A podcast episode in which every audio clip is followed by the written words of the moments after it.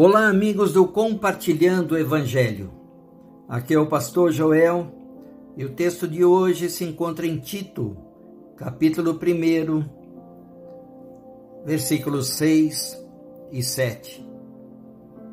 É preciso que o presbítero seja irrepreensível, marido de uma só mulher, e tenha filhos crentes que não sejam acusados de libertinagem ou de insubmissão por ser encarregado da obra de Deus, é necessário que o bispo seja irrepreensível, não orgulhoso, não briguento, não apegado ao vinho, não violento nem ávido por lucro desonesto. O versículo 9 também diz que ele deve apegar-se firmemente à mensagem fiel. O que nós aprendemos com esta recomendação de Paulo a Tito é que a nossa vida de fé ela tem que ser coerente com a nossa mensagem.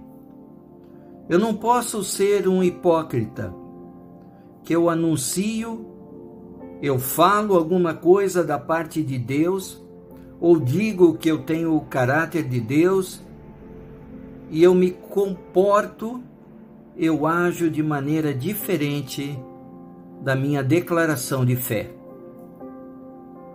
Se eu, como empresário,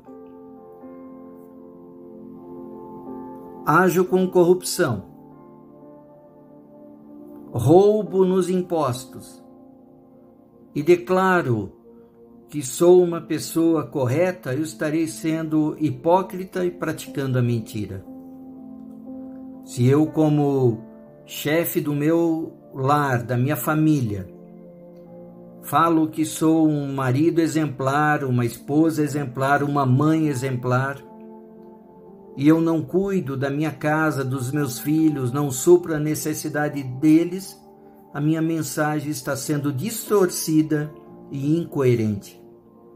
É isso que nós precisamos diante de Deus, ser autênticos na vida que levamos com a fé que praticamos. Se Deus é amor, nós devemos amar, perdoar uns aos outros, encorajar as pessoas. Desta forma, a nossa vida será coerente e com a consciência tranquila diante de Deus. Que nós possamos praticar a palavra de Deus que nós temos no nosso coração e temos aprendido todos os dias da nossa vida. Que Deus te abençoe rica e abundantemente. Um grande abraço.